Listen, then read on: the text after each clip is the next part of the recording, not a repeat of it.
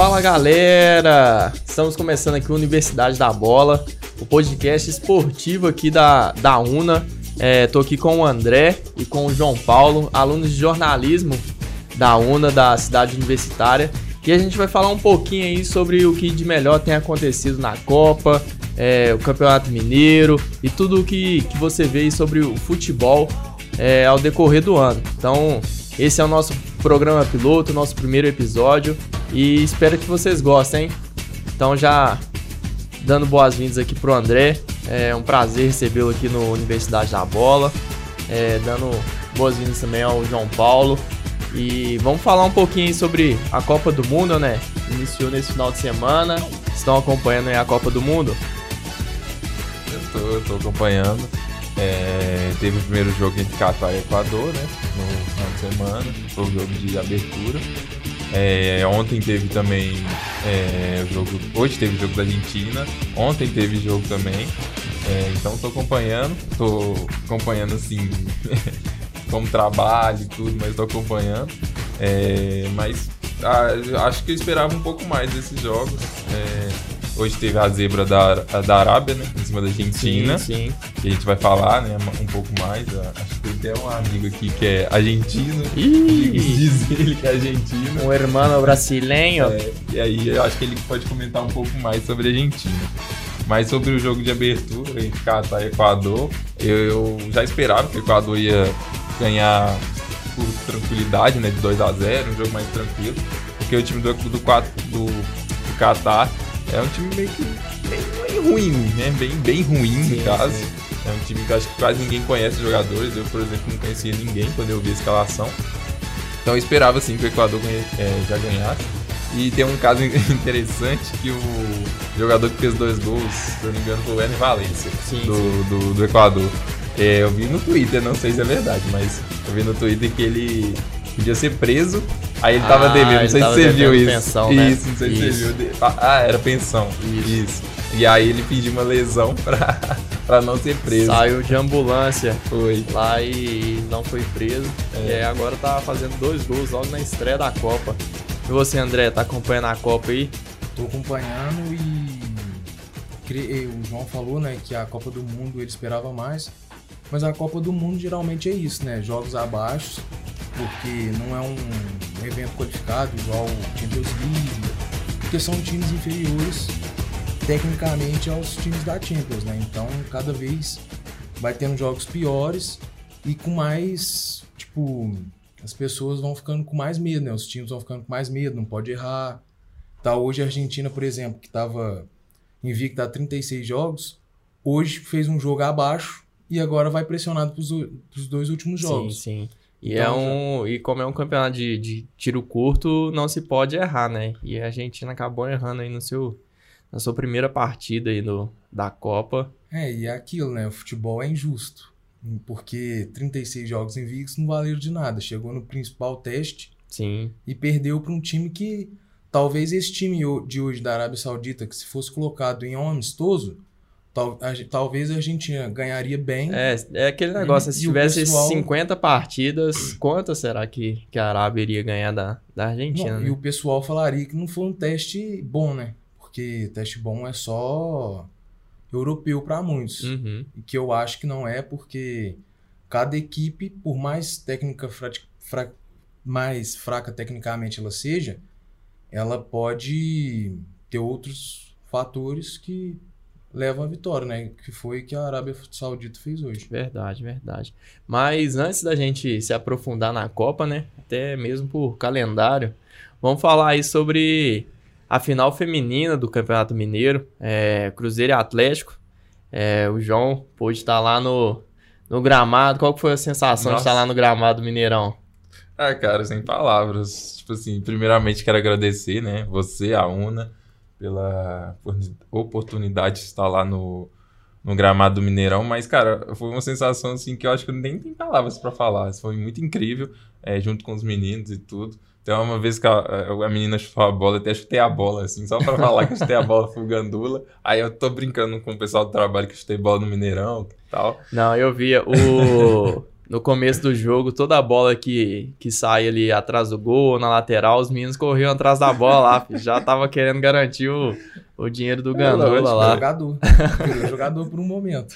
Sim, sim. Não, mas foi incrível, cara. É, não tem nem o que falar, porque tá ali, ver a reação das, das jogadoras em campo, e depois no final a gente vê a reação das meninas, né? Do Cruzeiro que perdeu e das meninas do Atlético. As meninas foram bem educadas com a gente, né? A treinadora do Atlético, ela atendeu a gente super bem, do Cruzeiro também, o treinador. Infelizmente a gente não pôde fazer entrevista com o treinador uhum. do Cruzeiro, né? Porque por conta do, do Cruzeiro mesmo, que não deixou.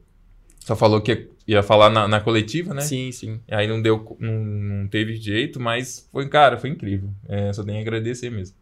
Não, e eu tô te vendo aí com a, com a camisa do Cruzeiro aí. Sim. Na hora do gol de empate. Ah! Foi difícil segurar ou acabou comemorando lá no gramado? Ai, ai. Então, eu, come, eu comemorei pouco, mas não comemorei assim de, de extravasar, não. Deu aquele, assim, fingi que comemorei, mas não comemorei. É, mas foi eu, até o Lucas, que também é participante aqui do. Vai participar nos outros programas, hoje não, não tá. Outros podcasts, na verdade. É, hoje não tá aqui, ele até ficou todo arrepiado, falou comigo baixo, não, tô todo arrepiado aqui e tal. mas foi muito legal, foi muito legal. É, na hora do gol, eu dei aquela comemorada, mas como a gente, na hora que a gente tava dando a volta, uhum. tava perto do vestiário, a gente tava atrás do, do banco de reserva do Atlético, então a gente não podia comemorar, né? Senão sim, sim. podia dar até briga ali e a gente podia perder entrevista, alguma coisa assim com o jogador do Atlético, mas foi, foi muito bom, muito bom. Não, e até interessante ainda dentro desse, desse contexto, né? É, antigamente tinha essa cultura do, do jornalista não falar o, o clube dele, é, não falar o time que torce, e aí todo mundo assim, ó, o jornalista tem que ser imparcial, mas isso tem mudado, né, com, com o tempo, e, e eu acho que tem sido bom e tal, e até por isso que muitas vezes tem mu muitos jornalistas comemoram mesmo quando, quando acontece um gol do, do clube dele de coração. Eu, no momento desse gol, eu tava é, atrás do, do gol onde o Cruzeiro fez o gol de empate e, e eu vi ali muita gente comemorando mesmo. É, eu rapidamente conversei com outro fotógrafo lá no, na hora e ele falou assim, olha, é, quando o Atlético fez o gol, eu achei que a vaca tinha ido pro brejo. Depois foi, mas ele tá assim, olha, eu achei que eu tinha, eu tava achando que a vaca tinha ido pro brejo, que o Cruzeiro não empataria. E, e, na hora do gol de empate eu acabei comemorando, porque querendo ou não, você, você se sente dentro ali da, da partida, da, da posição onde a gente estava cada vez mais próximo uhum. e acabou que na hora do, do gol de empate, muita gente ali não, não se segurou mesmo e acabou comemorando. E no, no gol do Atlético também, Teve uhum. alguns outros que, que comemoraram. Mas foi muito. Foi, foi uma. Foi um momento muito marcante, assim, né? Sim, de poder é, estar ali no, no gramado. É, e também, tipo assim, eu sou cruzeirense, né? Mas na hora Sim. que eu vi as meninas do Atlético comemorando o título, cara, eu fiquei feliz também. Tipo assim, lógico que a gente torce pro time, o nosso uhum, time ganhar, sim. mas, cara, é, eu acho que o futebol feminino merece muito, muito mais que o pessoal valoriza, né? valoriza muito pouco, então merece, muito, merece ser valorizado. É, e ver as meninas comemorando, a torcida do Atlético lá presente, com a, a, a torcida organizada, cantando sim, até os minutos, sim. que eles cantaram muito. Eu sou cruzeirense, mas posso falar, né? Cantaram demais. Acho que até cantaram mais que a torcida do Cruzeiro. É, então, cara, é muito legal ver a torcida e todo mundo apoiando a equipe e ver as meninas felizes, comemorando o título ali. Eu fiquei muito feliz na hora. Não, e teve até uma aspa muito interessante da, uhum. da treinadora quando no depoimento que ela deu para vocês que vocês perguntaram para ela é, sobre o futuro do futebol feminino e, e, se ela achava que já tinha uma certa aderência aqui em BH e ela apontou para a torcida e, fala, e falou, olha, olha, olha esse público que está aqui hoje prestigiando a gente, então é, só temos a crescer, né, com, com isso e, e foi, foi muito bacana. André, você acompanha o, o, futebol feminino, acompanhou a final? Então, eu vou eu tô acompanhando mais agora, né? Uhum. Eu, uma coisa que o João falou que é muito legal de ver é que, as, que a torcida cresceu, né? O público cresceu uhum. em relação a 2021. Foi mais de 7 mil pessoas no estádio. Sim, sim. E foram as duas torcidas. Sim. Se eu não me engano, foram as duas torcidas. E em 2021 não tinha sido as duas torcidas. Foi só a torcida do Cruzeiro por ser mandante. Então é muito bom ver isso, que cada vez mais vai crescendo o público. E tem que ser assim, né? Porque no futebol ele tem que ser é para todos e acabar com esse negócio de futebol feminino, não tem tem que, Que ter é mais coisa de valor. homem ou É. coisas. Ou mulher não, né? não cabe. É, não, porque querendo ou não, ainda tem, né, o preconceito e tal, e cada vez mais tem que quebrar isso, porque tem que dar mais apoio, tem que ter mais investimento sim no futebol feminino, e cada vez mais as torcidas irem no estádio no, num jogo de futebol feminino. Não, sim. E, e a gente, lá do, do campo, a gente teve a sensação que se tivesse mais ingressos é, à venda para esse jogo, acho que o público ainda seria maior do que o- os 7 mil que, que estiveram presentes lá. Infelizmente não teve as duas, né? Sempre 50%. Sim, as duas, sim. né? Infelizmente não teve como.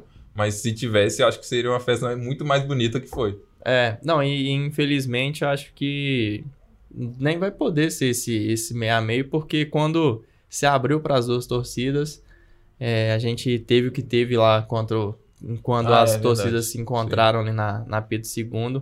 E isso atrapalha mesmo o evento, que, que tinha sido tão bacana ali durante todo o decorrer ali dentro do Mineirão. É, nenhuma confusão, né? acho que nem garrafa, nem nada dentro, dentro do, do gramado. Todo mundo se comportando bacana e no pós-jogo aconteceu o que aconteceu. Isso acaba atrapalhando mesmo o, o- a volta do, Espetáculo, é, né? o espetáculo, a volta da- das duas torcidas ali, que era tão legal o, o Mineirão dividido.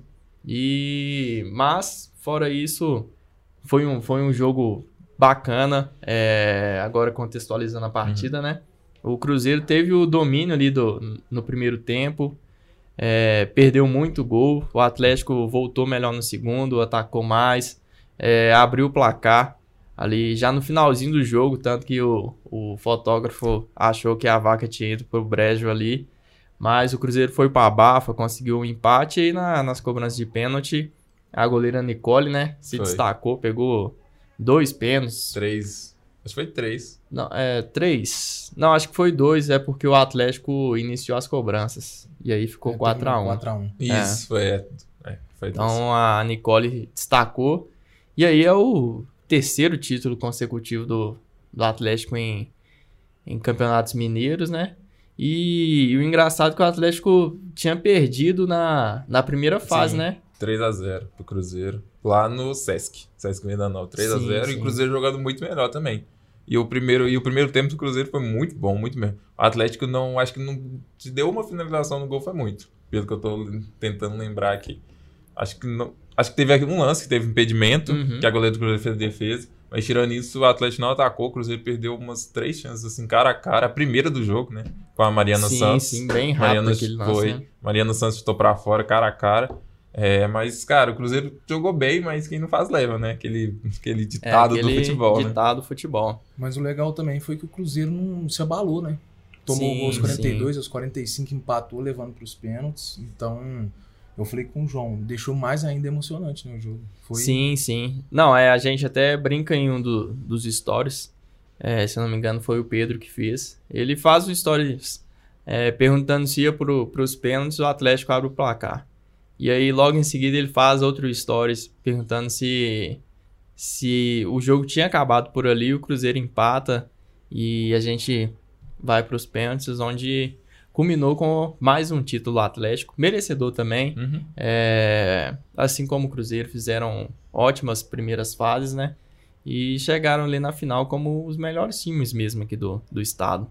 E outra coisa que eu falei do emocional, né? O time atleticano também Não se não abalou, Se né? abalou, porque já tomar um gol no minuto final ali já, aos 45, e ainda conseguir ganhar nos pênaltis, tem que ter um emocional muito forte. Sim, sim. As duas equipes mostraram ter um emocional bem forte, né? É, não teve aquela, aquela ducha de água fria, né? Onde, por exemplo, geralmente quando isso acontece, o time que, que toma o gol de empate no finalzinho vai vai com o emocional bem abaixo, assim, pra uma, pra uma disputa de pênalti, mas o Atlético conseguiu manter a cabeça no lugar aí e sagrou-se campeão, né? Uhum.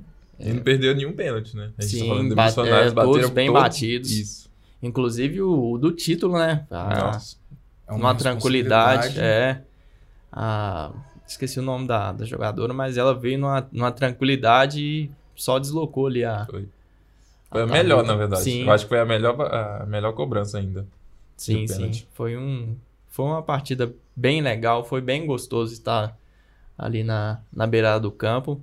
E espero que, que o Universidade da Bola possa estar aí, talvez no Campeonato Mineiro e até mesmo em outros esportes, Sim, né? sim. Então, a gente vai lutar bastante aí pro, pro Universidade da Bola conseguir conquistar esse espaço mesmo, né? Agora, já passamos aí pela final do Mineiro, a gente já tinha falado um pouquinho de Copa, mas vamos retomar com a Copa, né? É, esses primeiros jogos aí, é, quais foram as impressões que vocês tiveram é, dos primeiros jogos até o, até o momento? O que, que você tem achado dessa Copa aí, André? Olha, eu tô achando assim, porque an- antigamente em outras Copas a gente já, tipo, via seleções que você nunca descartava, né? Que Uhum. França, Argentina, Brasil, isso aí nunca descarta. Só que cada vez mais você vai vendo outras seleções entrando no bolo. Então a gente vê seleção igual o Senegal que perdeu o Mané, fez um jogo ali que contra a Holanda perdeu de 2 a 0 tudo bem, mas que poderia ter vencido a partida. Não, Sim, e, Não. e foram dois gols bem no finalzinho também da, Foi, da Holanda, e, né? Tipo, foi dois gols mentirosos, né? Que a gente fala que foi bem mentiroso mesmo. Talvez se o Mané tivesse na partida, a gente não pode falar que seria. Mas ele é o melhor jogador do Senegal, né? Com ele Uhum. fora, a gente. Eu achei, eu particularmente achei que Senegal ia ficar muito abalado, mas foi pra cima, tentou ali com o que tinha e acabou gerando muito perigo para a Holanda que eu esperava mais da Holanda. Até, Sim, até sim. pelo fato do Mané não estar em campo. Achei que ia ir para cima mais, mas também teve bastante chance ali no, no primeiro tempo 0 a 0 ali, teve umas duas, três chances poderia ter feito o gol cara a cara e não matou o jogo.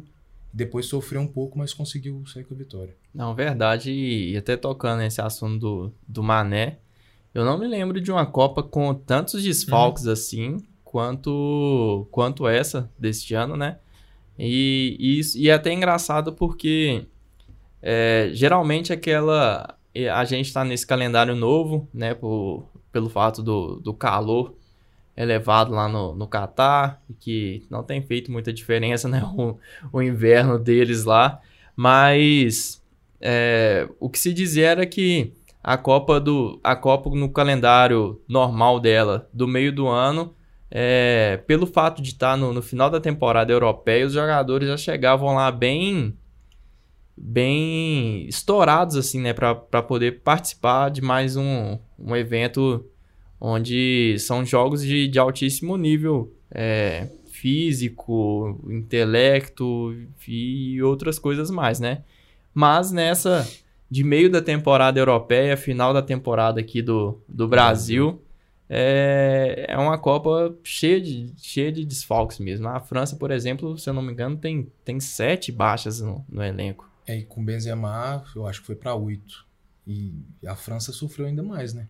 Porque só jogador titular e Só, é, só os Sim. destaques, né? Kanté, É. Pogba, Benzema. teve o. Tem um Kimpembe. outro que eu esqueci, o- é o Kimpembe. E hoje, ainda no jogo que tá rolando agora, perdeu o Lucas Hernandes, que é o lateral esquerdo titular, e entrou o irmão gêmeo dele, que é o Theo Hernandes. Sim.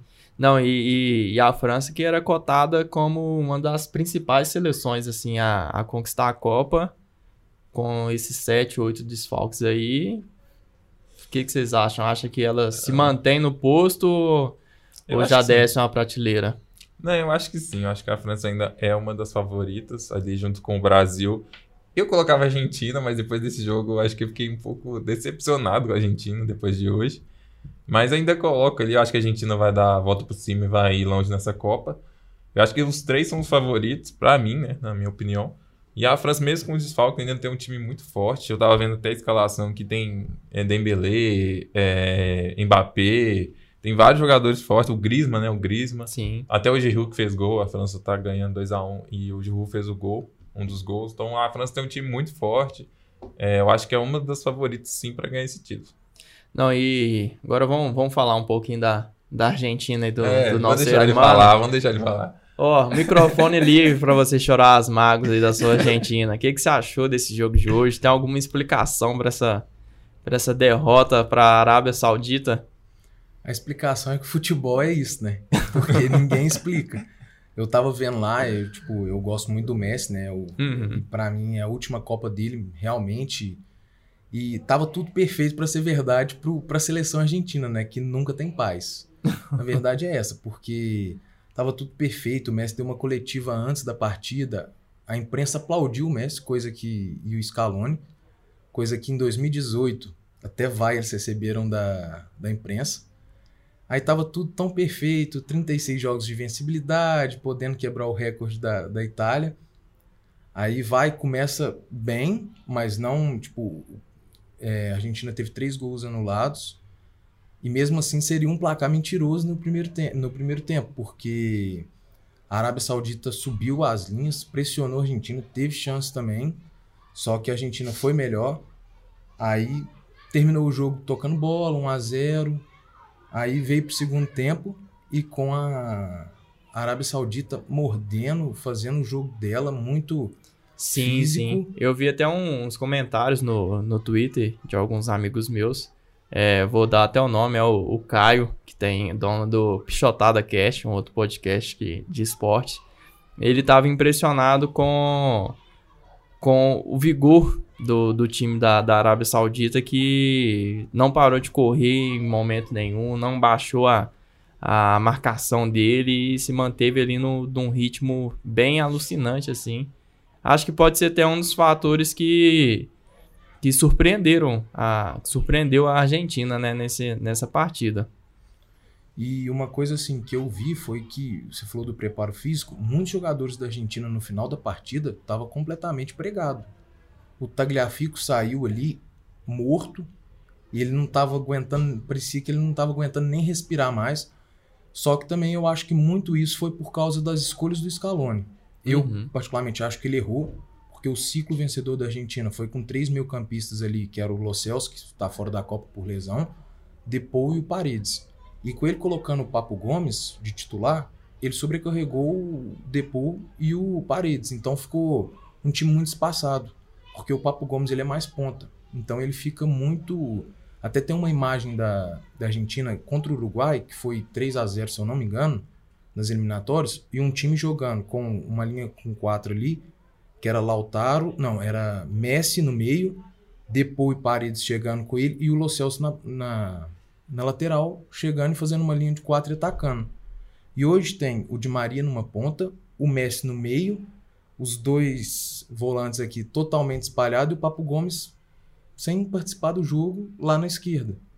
E eu acho que isso atrapalhou muito, porque o time da Argentina é um time que gosta de ficar com a bola. Uhum. E hoje estava só sim. com ligação direta. Era bola no Di Maria para correr, era bola no Papo Gomes para correr. E o tempo inteiro fazendo isso e com um preparo físico muito bom do, do time da Arábia Saudita, levando vantagem em todas. Foi mais, ficou mais fácil da Arábia Saudita defender o jogo. Não, sim, e, e, e a gente dá pra ver também que no final, no, a Argentina, ela entrou, após o, no, no término do, do, do primeiro tempo e o começo do segundo, a Argentina parece que ficou um pouco mais desatenta, assim. Uhum. Tanto que, se eu não me engano, o segundo gol, que foi um golaço, Foi. o cara domina a bola na área, uma bola que vem caindo assim, ele tem tempo de, de tentar fazer aquele, aquela matada, colocar ela no chão. É, depois ele se embola ali com, com os jogadores da Argentina, mas consegue limpar ali três jogadores e, e acertou um chute de, de, extrema facil, de extrema felicidade, né? Não, e o time da Argentina, ainda você falou, no segundo gol tinha seis jogadores da Argentina dentro da área e não conseguiram tirar a bola. E no primeiro gol, se for ver, tem o cara dá um toque na bola e tira o Romero, que é um zagueiro rápido, Uhum. só que aí entra o, o fator dele, é problema físico, que ele sofre muito, apesar de ser novo, ele sofre muito com problema físico. Não estava jogando no Tottenham, por muito medo também, até... Eu acho que a torcida do Tottenham não deve ter gostado nada, porque ele não estava treinando, ele não queria jogar pelo Tottenham. E na Argentina, no primeiro treino, ele já treinou. Só que faltou ritmo. Você vê que depois do primeiro gol, ele já é sacado na hora e entra o Lisandro Martins, que melhora o time, porque o Lisandro Martins é um jogador rápido e vem muito bem no Manchester United. E isso aí é o que eu penso talvez ele mude contra o México agora. E o Papo Gomes também. Eu colocaria eu colocaria o Enzo Fernandes, porque é o que tem um jogo mais parecido com o Lo Celso. Só que o Romero ele é um jogador super importante para o argentino, então não sei se ele vai ter a coragem de trocar. E provavelmente deve entrar o Acunha também, que é o titular, mas não está 100% bem fisicamente. Aí tem que ver como que ele vai armar o time contra o México, né? Porque é jogo de. E agora é um, jogo, é um é. jogo importantíssimo, né? Porque com a, com a derrota para a Arábia Saudita, se somar mais uma derrota para o México, a Argentina está eliminada da, da primeira fase da Copa. Provavelmente. E o México hoje empatou com a Polônia, foi muito bom para a Argentina. Só que é um time que corre bastante também, só que, ao contrário da Arábia Saudita, prefere jogar mais com toque de bola.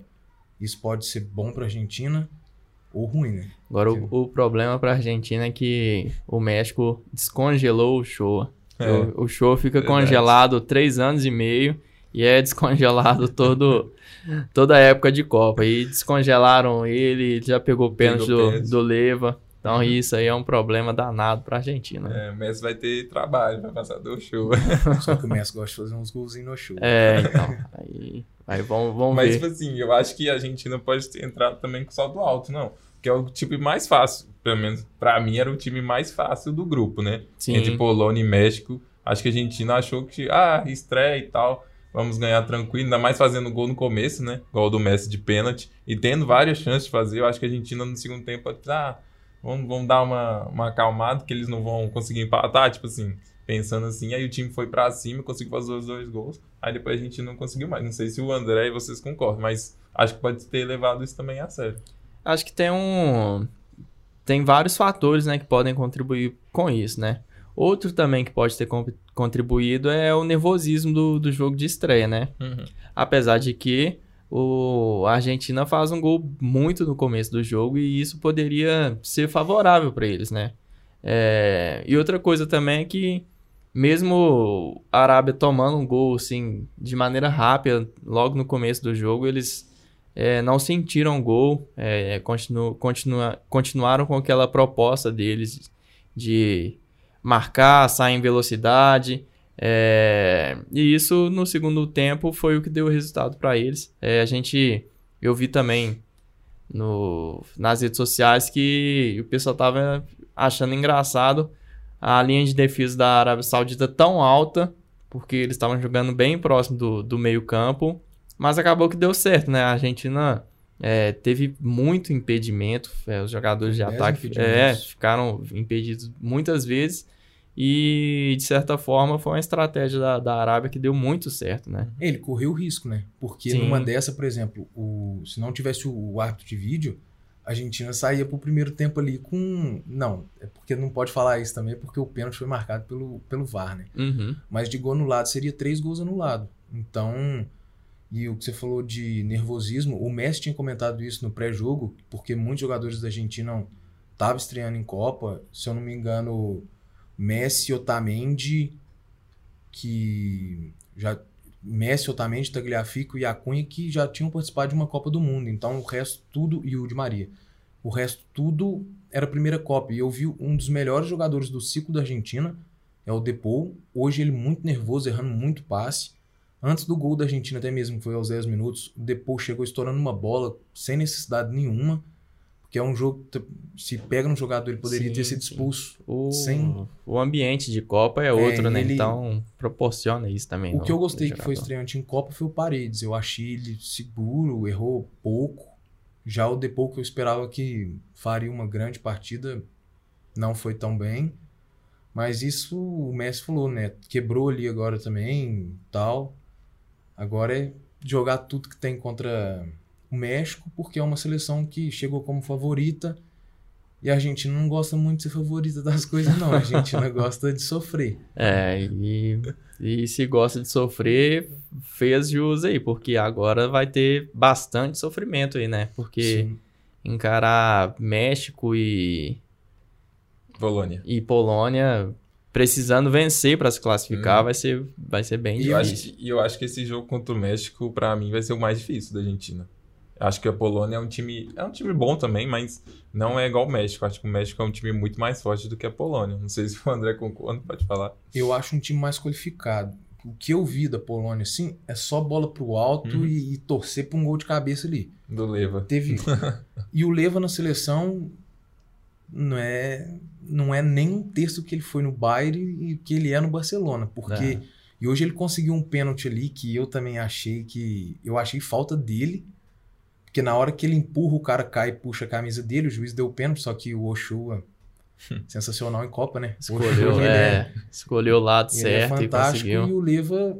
Se, o Messi, provavelmente, se fosse o Messi, levaria a culpa, né? Se hoje o Messi perde o pênalti, ele levaria a culpa. Com certeza. Mas como é uma seleção mais fraca, todo mundo vai falar que a seleção da Polônia é fraca e que o Lewandowski não tem culpa. Mas tem culpa sim porque ele errou o pênalti. É. Então, Ia ser o primeiro gol dele em Copas.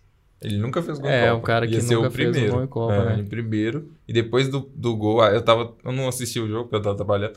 Mas eu tava ouvindo os narradores, até acho que foi o Rafinha, acho que é o Rafinha que tava comentando o jogo na Globo, do São Paulo. Falou assim que o Leiva, depois do, do pênalti, ficou muito nervoso.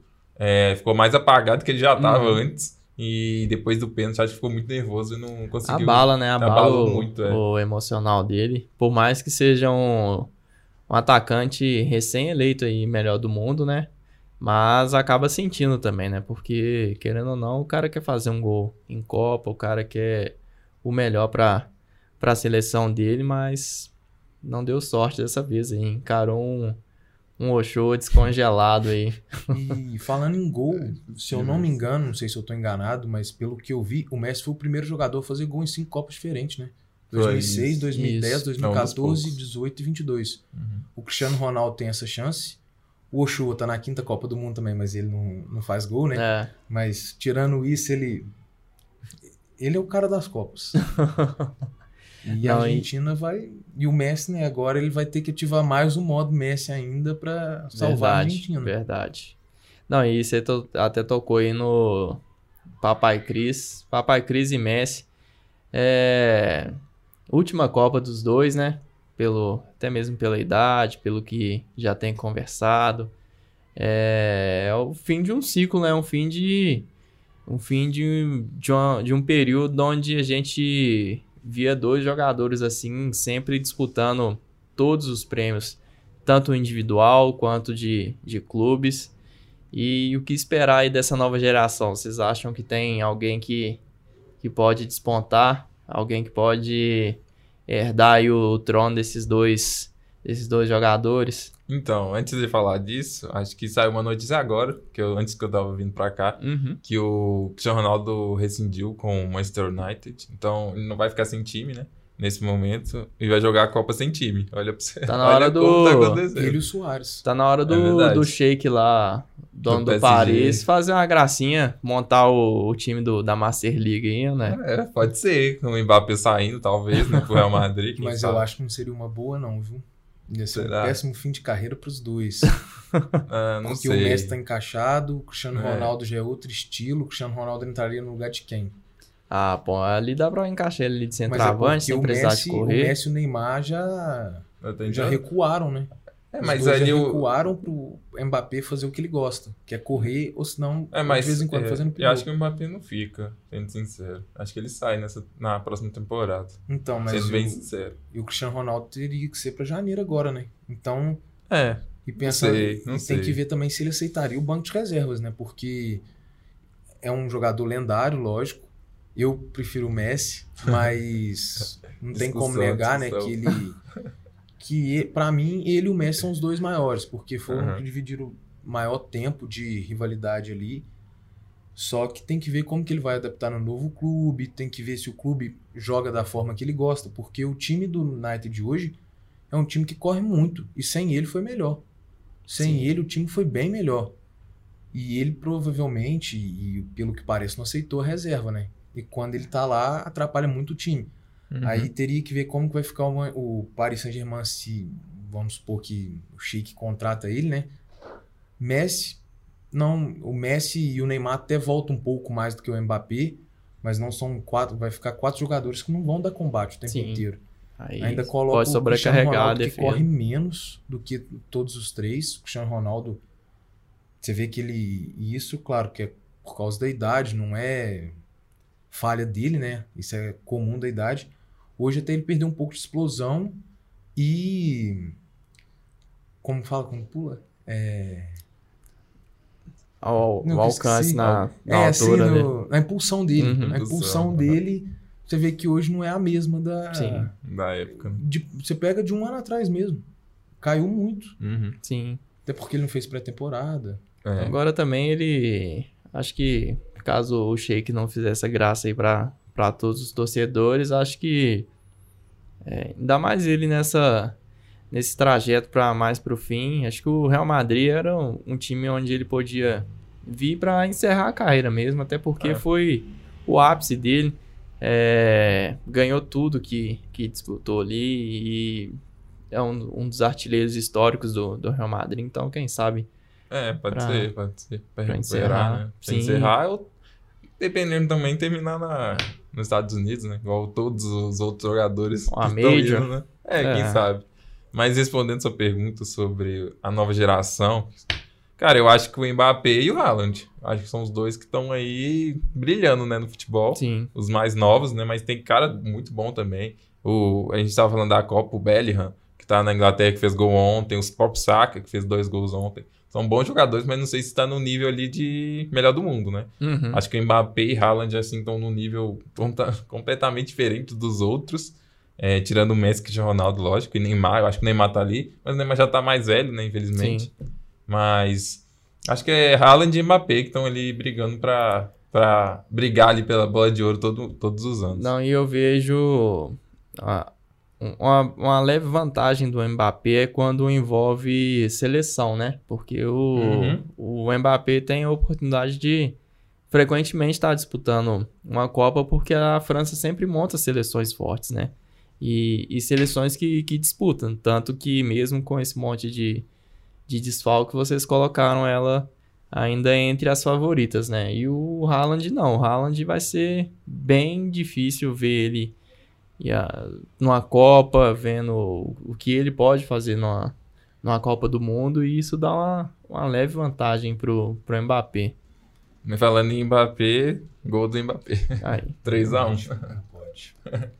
é, o, o homem crava mesmo. É o que eu falo. Eu falo, tipo, o Mbappé, eu gosto, eu gosto mais do Mbappé do que do Haaland. Uhum. Mas eu acho que é os dois ele mesmo, até por causa que o, o João falou de outros jogadores. Tem um Foden que eu gosto muito, Uhum. só que ele joga. Tem. Tipo, o Guardiola ele não tem posição fixa, né? Então tem dia que ele tá de meio de campo, tem dia que ele tá mais aberto na ponta, então fica alternando muito. Uhum.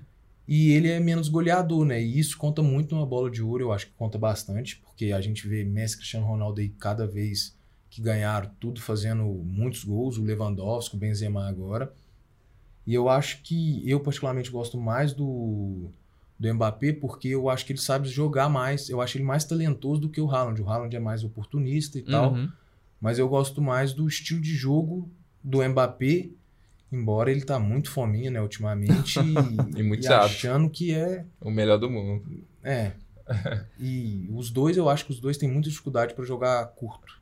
Em jogo curto, assim, os dois têm muita dificuldade. Até no Paris Saint-Germain, quando o Messi e o Neymar tabela, o Mbappé acaba ficando um pouco de fora da, da, da jogada, porque geralmente quando é passe rápido e curto, ele, Dá uma emboladinha ali, ele né? não, não dá muito conta ali de, de acompanhar o ritmo, não. Não, e, e vocês até tocaram nesse assunto aí do, do Mbappé tá um pouco chato, né?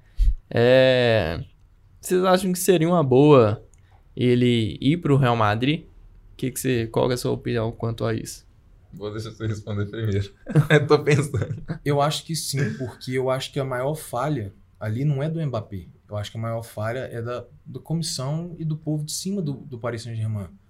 Eu duvido muito que o Mbappé chegasse no Real Madrid e chegasse se achando e bancando que ele é o cara do time. Porque o Florentino Pérez, ele não é, sentiu falta do Cristiano Ronaldo, ele não sentiu falta do Sérgio Ramos, que eram ídolos. Uhum.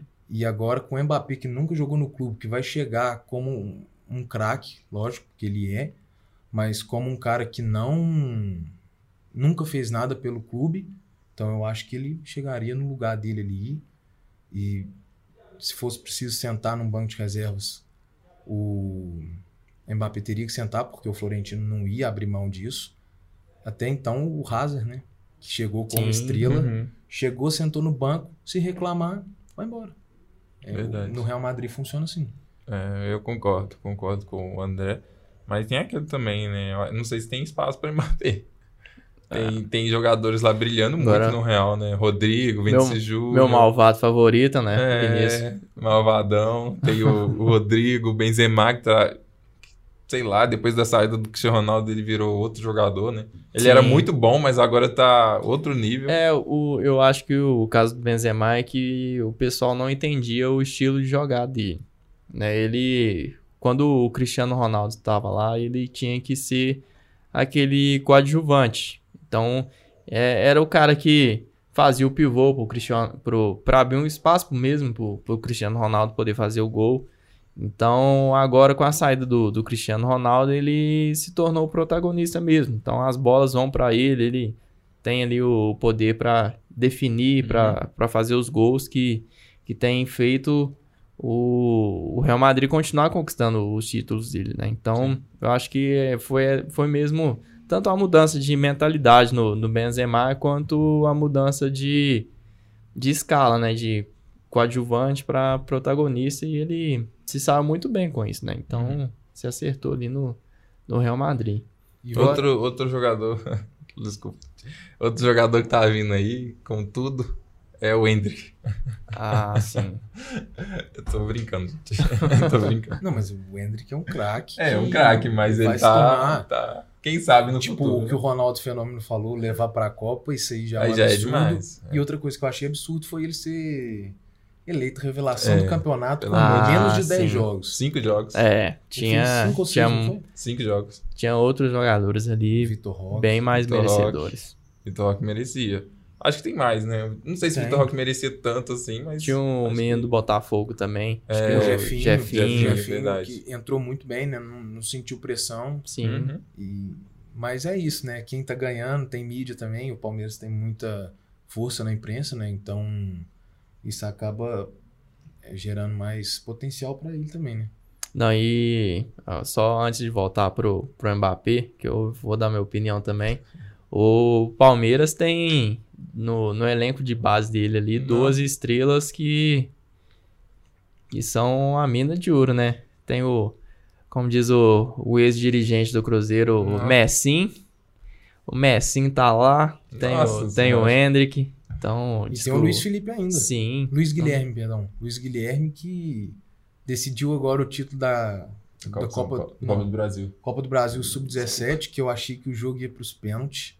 Ele foi, e aquela jogadinha ali é do Messi.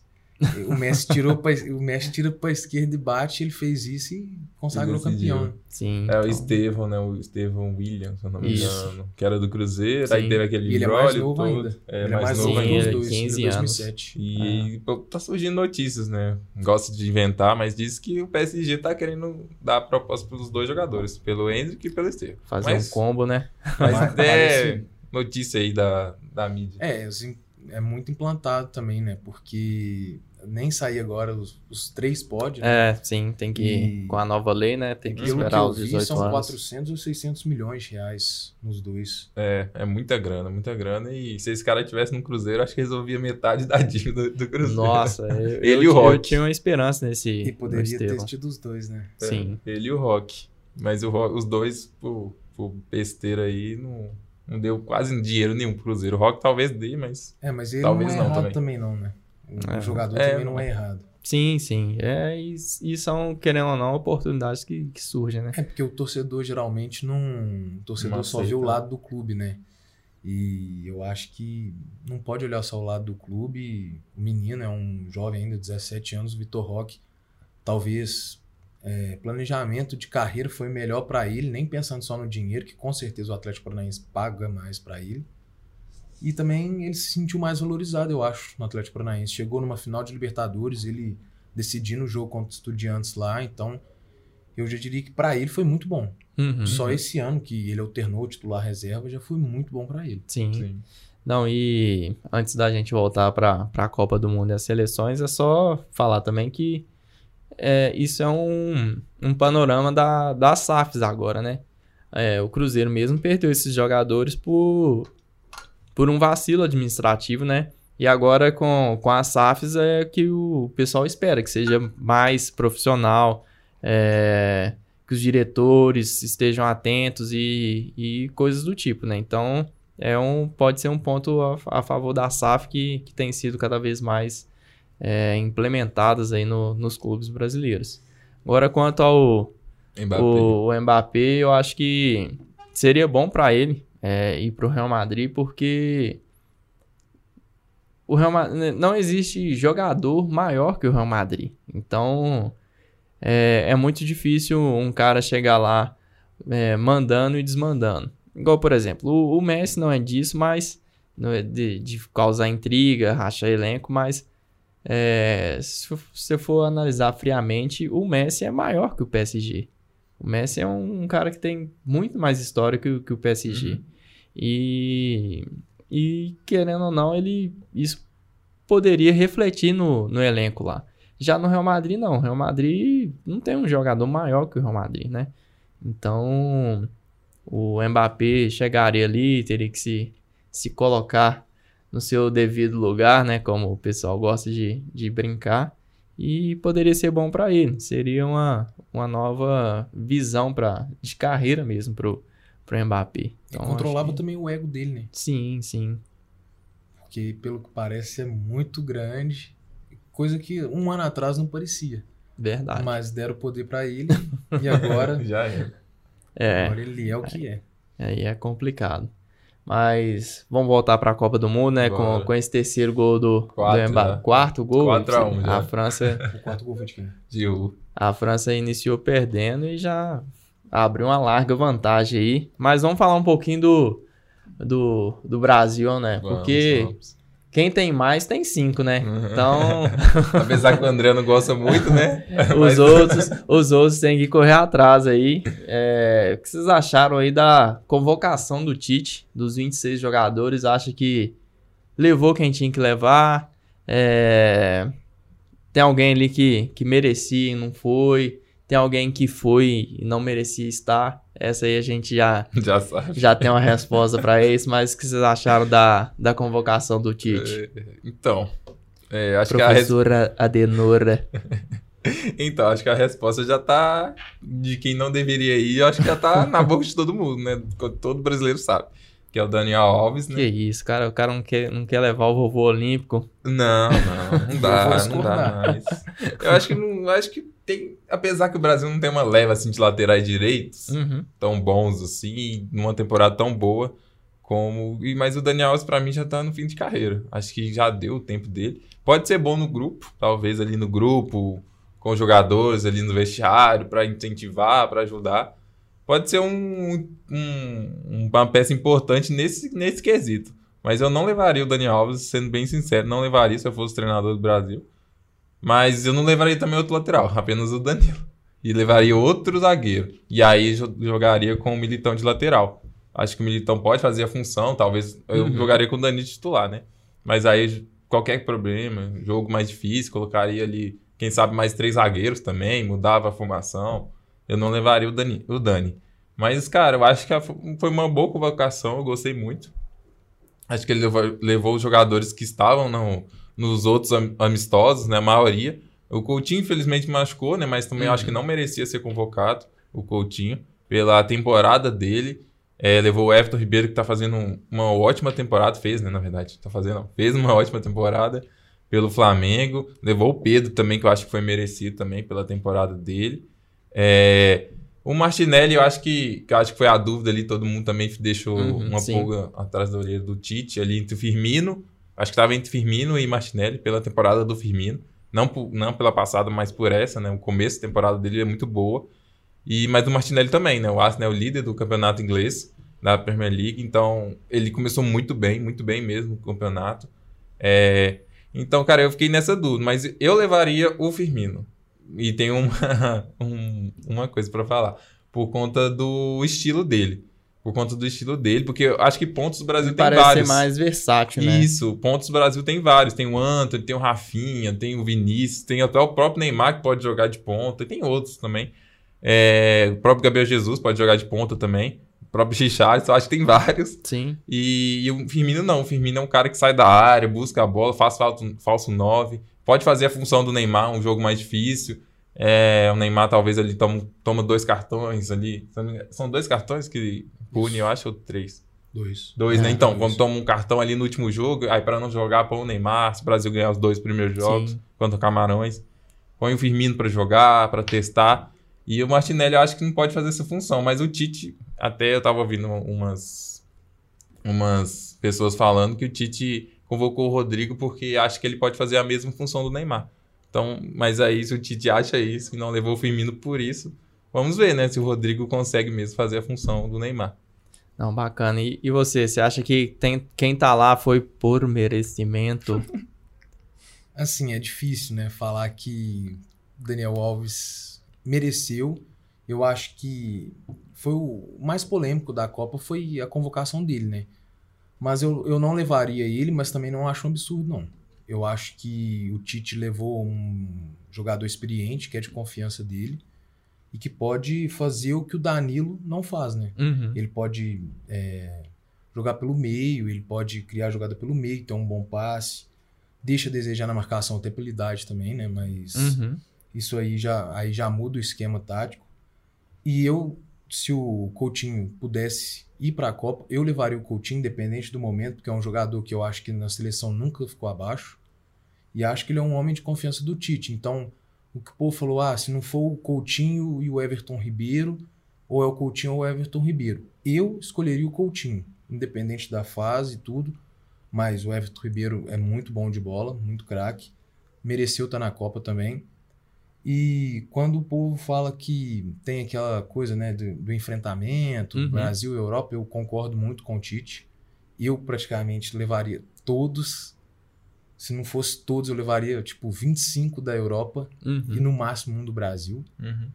E o Pedro, eu, eu meus amigos eles falam que eu pego muito no pé do Pedro. mas não é, porque eu acho que tipo, ele é bom, ele faz muito gol no Brasil, mas eu acho que ele não é um cara para ser, por exemplo, o 9 do, do Hexa. Eu acho que ele não tem, eu, eu vejo o Richardson na frente dele, eu vejo o Gabriel Jesus na frente dele ali, até- até pelo nível de enfrentamento e tem que pensar também, né, que eu falo isso direto, o Gabigol, o Pedro tem que simplesmente agradecer o Gabigol demais de ter aceitado jogar na ponta. Porque senão o Pedro era reserva desse time ainda. Não, e, e até você tocou aí no, no Gabigol. Vocês acham que o Gabriel Gol deveria estar na Copa? Ou ele tá choramingando aí, fazendo musiquinha à toa?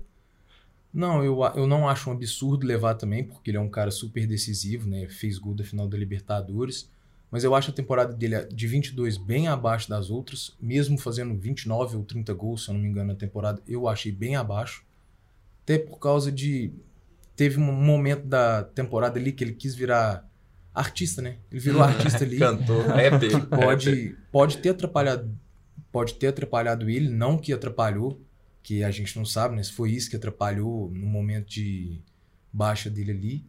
Mas o que eu falei, se fosse para me levar um 9 do Flamengo, Pedro ou Gabigol, eu levaria o Gabigol. Porque eu acho que ele cria mais jogadas, ele também é artilheiro, perde muito gol, perde, mas ele cria muito mais do que o Pedro. Então eu levaria ele e igual o João falou, eu levaria o Firmino também. Eu não levaria o Daniel Alves, mas igual eu falei, não acho injusto. E ao invés do Daniel Alves, eu levaria o Firmino.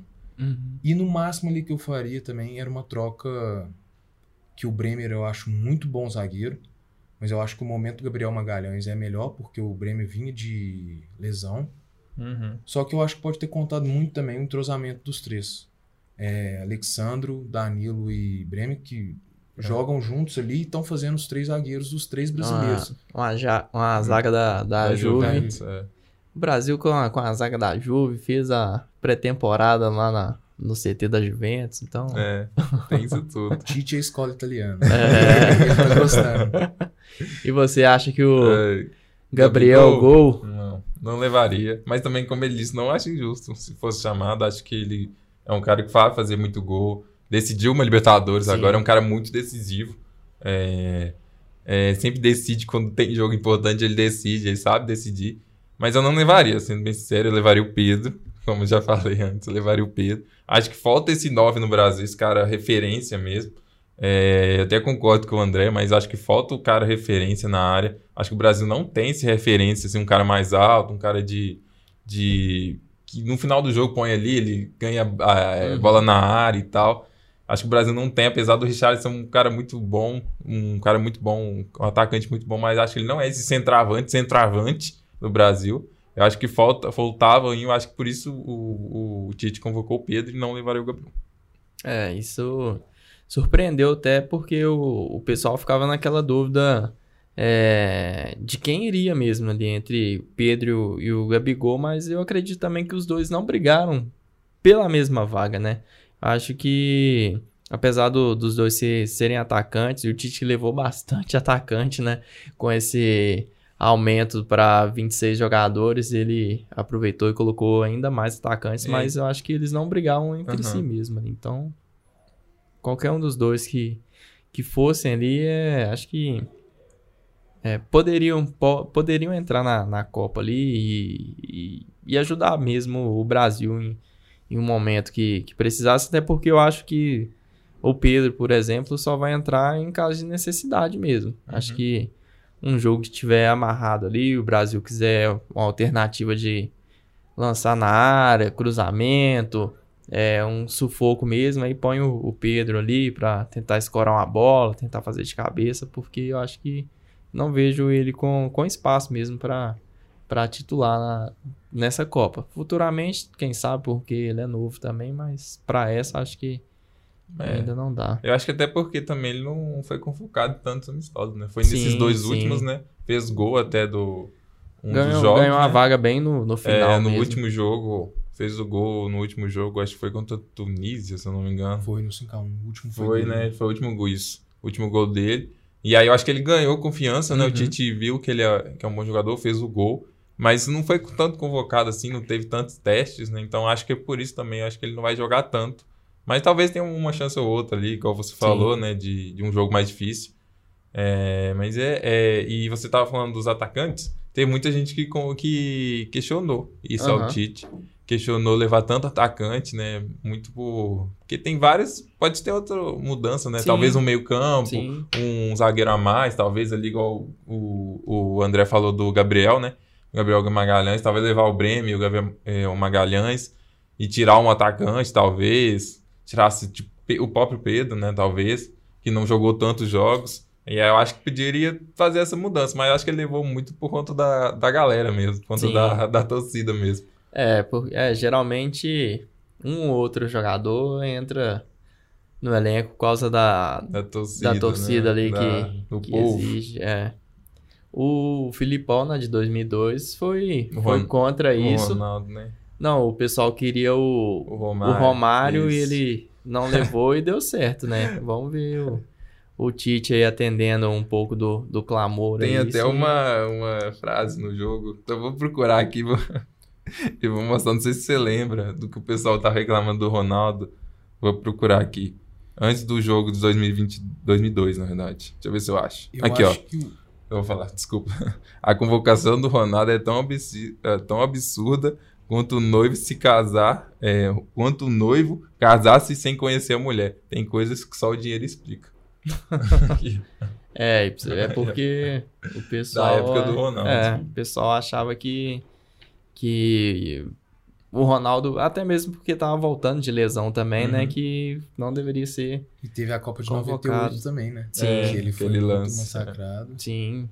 Mas conseguiu dar a volta por cima, né? Coisas que o futebol proporciona. Verdade. E você falou de disputar uma vaga entre Pedro e Gabigol, que você falou que não disputava entre eles, né? Eu acho.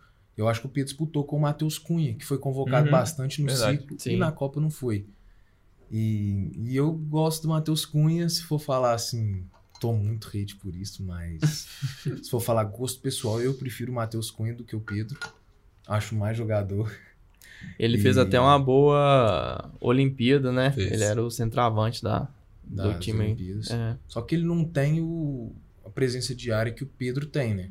Então eu acho que isso pesou. E o momento do Atlético de Madrid para ele também não é bom O Atlético de Madrid tem muito atacante ali que o Simeone não sabe quem que joga. Tem hora que joga com Corrêa, tem hora que joga com o João Félix, tem hora que joga com o Carrasco, tem hora que joga com todos ali.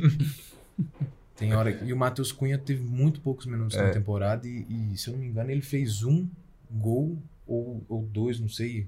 Teve um momento que eu vi lá, ele não tinha feito nenhum. Uhum. E o Pedro fazendo muito gol no Brasil. Começou E a o povo, gol. né? Teve o É, e teve o povo também, né? O Negativo. clamor, né? clamor da torcida. E teve o, o vídeo dele, né? Chorando na convocação. Aham. triste, chorando não, porque Sim. não mostrou o rosto dele, mas. Triste. Ele triste ali, meio. Bem chateado, né? Desapontado ali, né? E também teve o gol que ele perdeu. No mesmo, acho que foi contra a Tunísia também. Que ele, ou foi a Tunísia ou foi outro amistoso, não foi sei. um dos dois que. Teve um que o Pedro entrou É, e fez o gol. Teve um que Do- ele entrou e perdeu dois ou três gols cara foi. a cara. e, um, foi?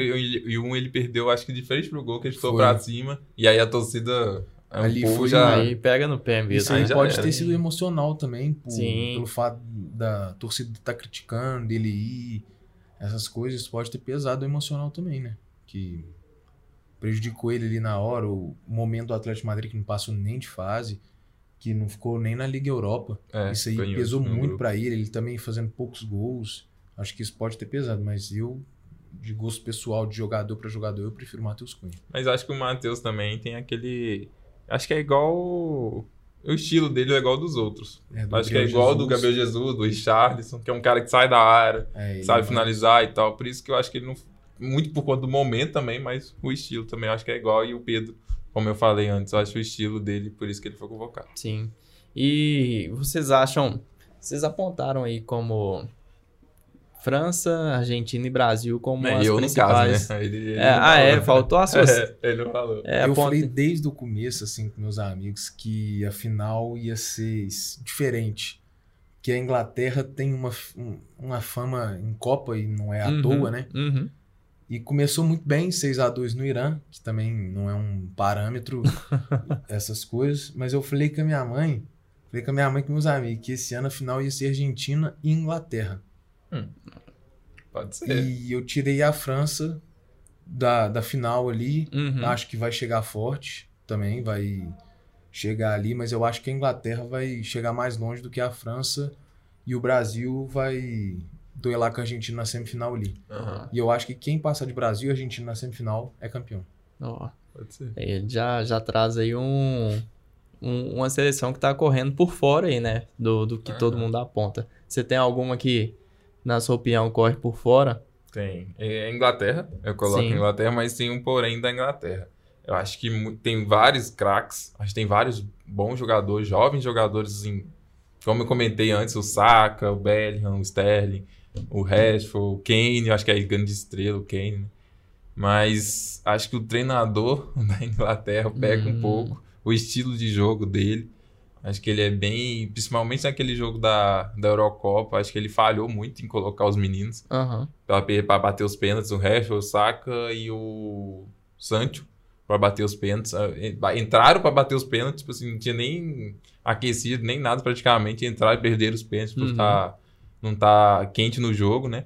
É, acho que ele erra muito nisso. O estilo dele também, acho que não gosto do estilo dele. Acho que a Inglaterra perde um pouco com isso. Mas o time da Inglaterra é muito bom. E acho que a Inglaterra e por fora, assim, talvez a Espanha, com jovens, a Alemanha, né? Que a Alemanha a gente conhece em Copa, Sim. conhece muito bem até. Tá sem o Sané agora também. É, sem o Sané, vai jogar mas- a primeira partida. Uma seleção que eu não citei, mas que eu gosto muito, que apesar das eliminatórias terrível com Tabares, eu acho que o Uruguai tem uma seleção muito boa, Uhum. que vai, eu acho que passa em primeiro de Portugal.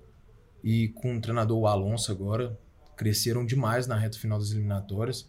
Inclusive o Arrascaeta, que no Brasil é muito craque, né? Aham. Lá não é muito unanimidade, até porque a gente vê um nível de enfrentamento Uhum. e tem que ver como que ele vai escalar essa seleção quinta-feira para iniciar a Copa, né? Porque pesa ali também o nome Cavani Soares, pesa muito. É, mas tem o Nunes, né? Tem o Darwin Nunes É. chegando. Nunes. E na seleção tem um cara que muita gente não conhece, que eu sou fã, e acho mais jogador do que o Arrascaeta.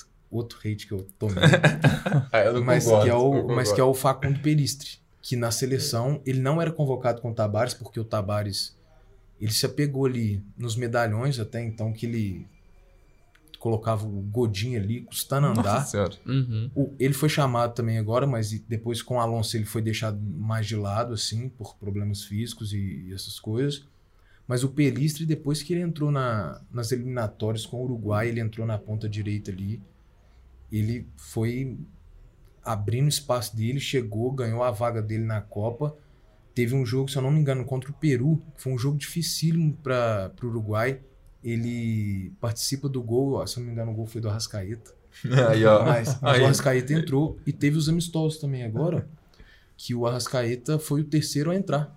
Tava o De La Cruz no- na frente dele, que eu acho mais jogador também. Não, não concordo. Mas, né? mas eu sou fã do Arrascaeta. Pra mim é o melhor jogador de futebol sul-americano Aham. hoje.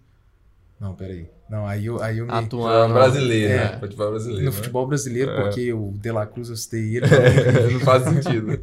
Então, mas eu acho bem lado a lado os dois. E- Só que eu acho que o jogo do Arrascaeta na, no Uruguai não se encaixa tanto igual os outros. Então, Uhum. acho que o Pelistre, eu escalaria o Pelistre de titular, Pelistre, Soares e Darwin, Uhum. e o Arrascaeta ali como um diferencial. Pra entrar no segundo tempo e tal. Então, eu acho que é uma seleção que vem muito forte, com uma geração nova, né? Que Valverde, Bittencourt, Bittencourt no meio, Sim. e tem o Torreira para Uhum. que é o cão de guarda ali deles, que é muito bom, eu gosto muito. E tem também a volta muito rápida do Ronald Araújo, né? Pra, praticamente estava fora da Copa e conseguiu se recuperar aí, mas tem que jogar, porque se deixar Godinho, aí não. É, aí é O. Godinho a gente viu, né? A gente viu de perto até no Atlético, aquela coisa horrorosa. E Não, eu e- achei que ele dá muito certo aqui no. no Ah, eu sabia que né? ia. Tá muito velho já. Já É. passou da, da hora. E Portugal? Vocês não enxergam Portugal com. Pelo menos como esse azarão aí correndo por fora? Cara, então, eu acho que pode ser. Pode ser, sim, um time que pode surpreender, mas eu também acho que o Uruguai vai passar em primeiro no grupo. Acho que Portugal Uhum. fica em segundo. Mas acho que depende muito ali do, do Cristiano Ronaldo. ó. Como o Cristiano Ronaldo vai, vai ficar na Copa.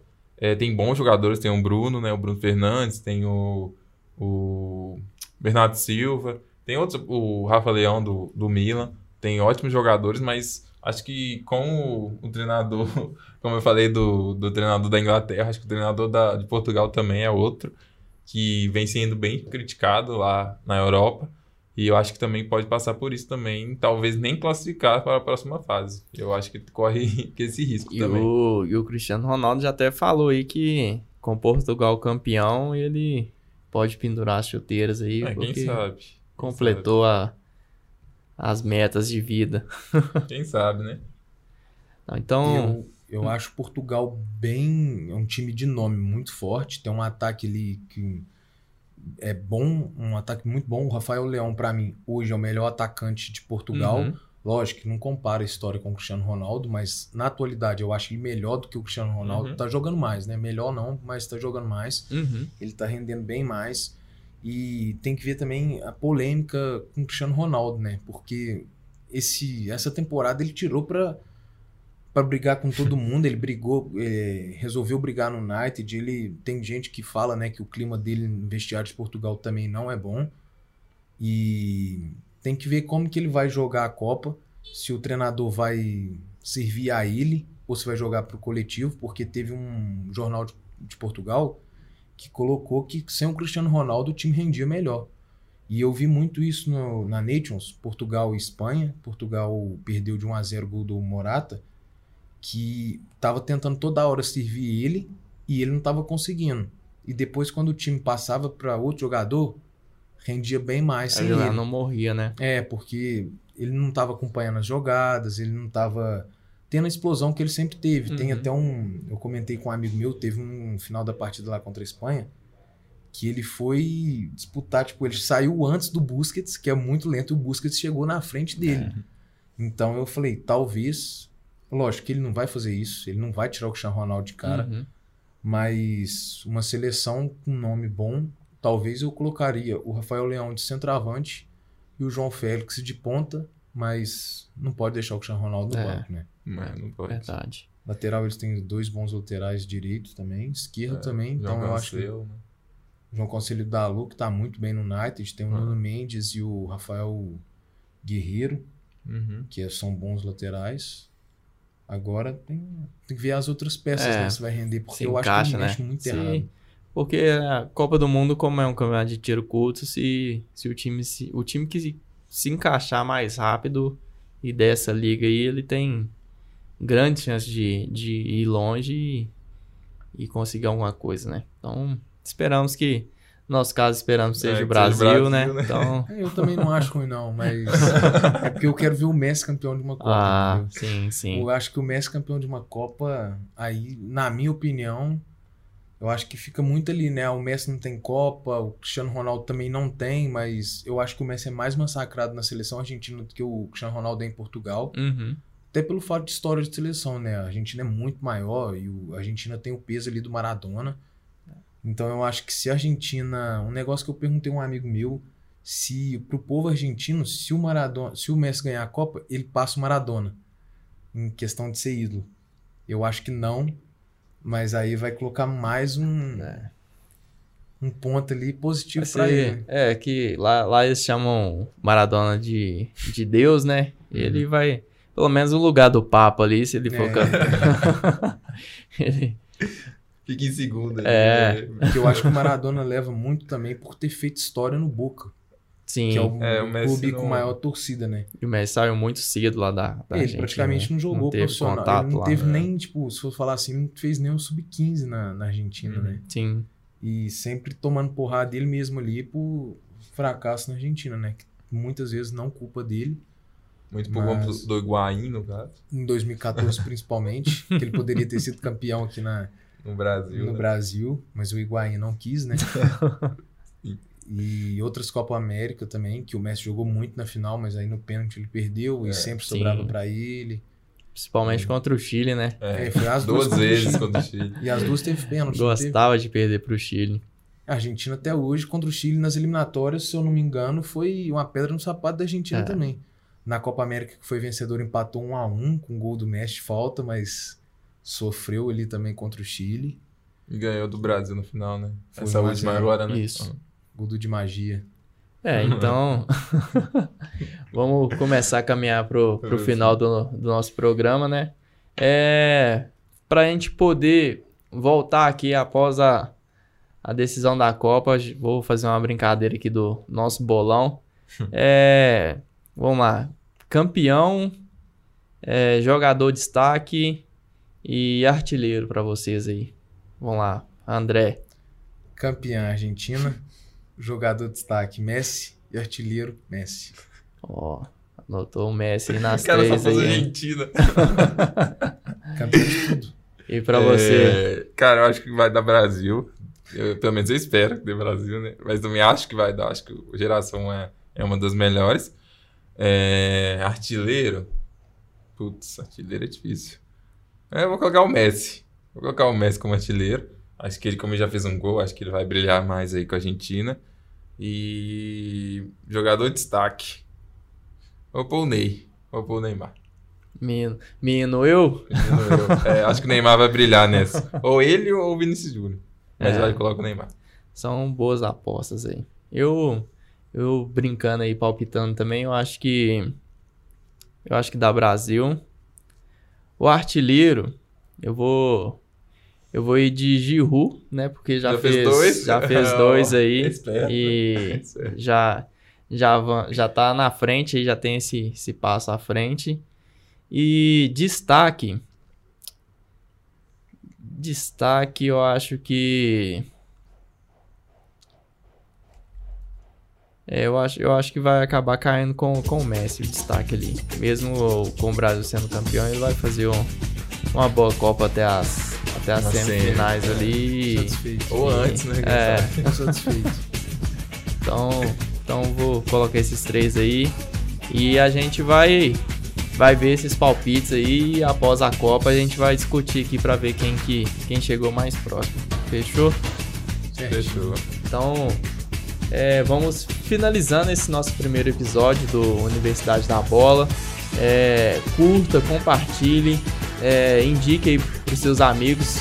É, nosso, nosso programa vai estar lá no, no YouTube da, da fábrica. E espero que vocês tenham gostado aí desse nosso primeiro programa. A gente vai seguir é, com Copa, Campeonato Mineiro, Brasileiro, Champions e o que mais der para comentar sobre futebol. E quem sabe a gente não abre para outros esportes, né? Então a gente fica por aqui. Valeu, pessoal. Até a próxima.